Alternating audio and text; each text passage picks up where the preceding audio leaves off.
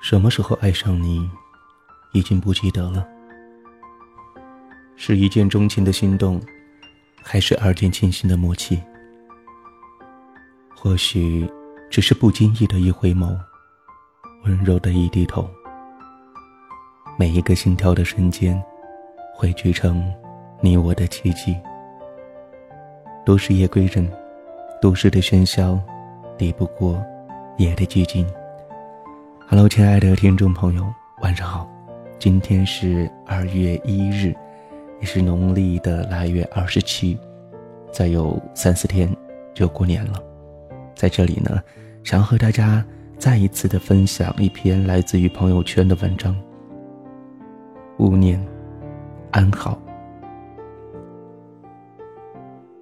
再一次彻底失眠，夜里辗转着。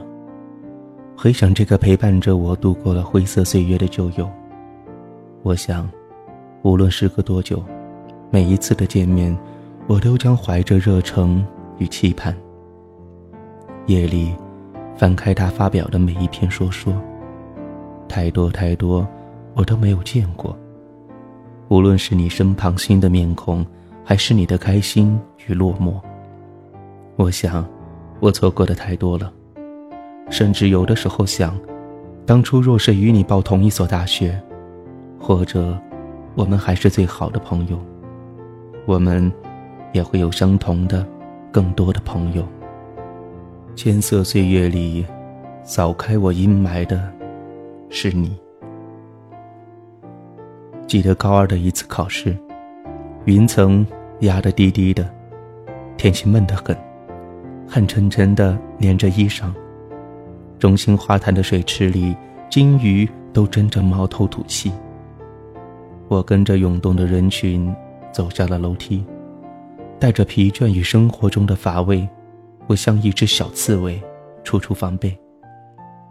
人群当中，瘦高的身影走到我的前面，跟班上的女生谈笑着，懊恼地说着自己漏写的那道古诗题。我们不是一个组的，我们甚至。可能都没有说过话。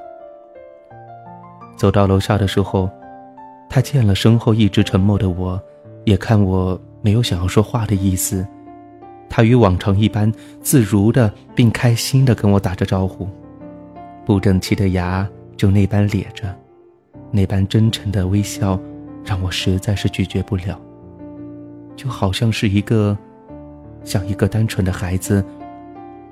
我嘴角抽着。露出了尴尬的微笑。他似乎看到我的回应，往挂在胸前的书包里掏出了两个大西红柿，递给了我前面。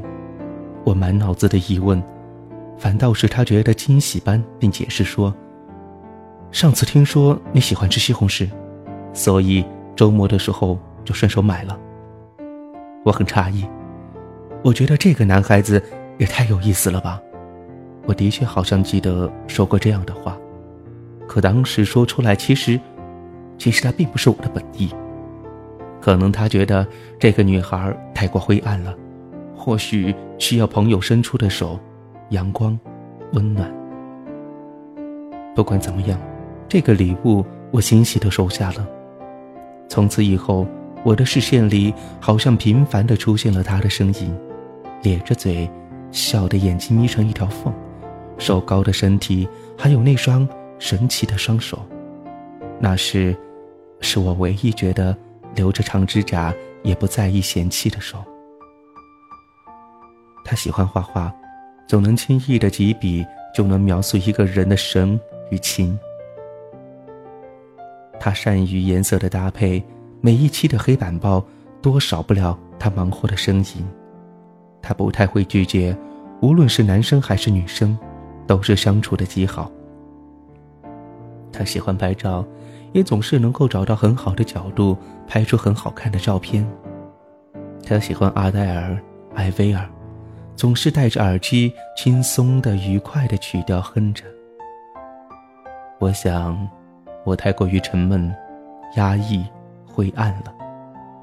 当一束阳光照进来的时候，我好像是看到生的希望般。或许。我太需要那些美好的事物或美好的人了，他光芒四射，青春热情让我不由自主的靠近。我们开始有了自己的小团体，开始一起自习，说着我们的悄悄话，玩着幼稚的游戏。一起自习之后吃夜宵，偷偷的跑到校外买炒粉、糯米饭。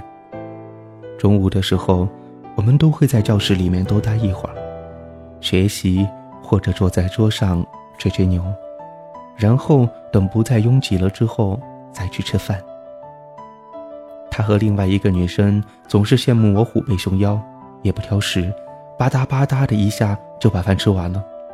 他总是觉得没有胃口，或者食堂的饭菜太难吃。其实，我又何尝不羡慕他俩那种吃不胖的身材呢？我们喜欢冬日里跑去老远的街上买唐朝的千禧板栗，喜欢穿上老奶棉鞋跑在雪地里追打着。上课的时候偷吃栗子。把壳堆在桌角，爬着山的时候，跑到树的底下，摇着树上的冰花，掉进脖子里，拉了一身。在临近高考的时候，还凑着钱吃火热的火锅。若是没有遇见你，若是没有那些让我诧异又惊喜的两颗大西红柿，或许就没有那么美好纯净的时光，也没有现在的我。我们。成就了那一段热血青春。电话的那头问：“你知道什么什么地方吗？”我说：“不知道，我哪里都不知道。”那好，你在哪里等着？我过去找你。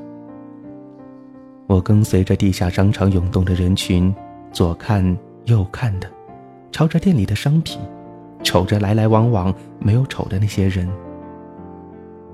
我总觉得所有的人看我的眼神都是奇怪的，我甚至也同手同脚的走了起来，好不自在。不小心已经走了很长的一段。打倒了，往商场走来，我往回走，两个人相对而走，总会有一个人先看到对方。我的视力下降的厉害，我知道他高中的时候已经有了近视。周围黑压压的人群，我老远就看见一个穿着暗橘色的毛衣、搭着墨绿色羽绒外套的青年向我走了过来，手插在大衣的袋子里，格外的醒目。我看不清他的脸，但我很笃定，一定就是他。只是许久不见，还是那么的张扬又寂寞。他带着我。去了一家他工作时常去的那个饮品店，聊着过往那些熟悉的人，还有近来的事。我们许久不见，但不论时隔多久，情谊仍在。我们仍然是彼此之间记忆中最可爱的人。看着他，带着我的祈愿，主君一生康健安好，平安顺遂。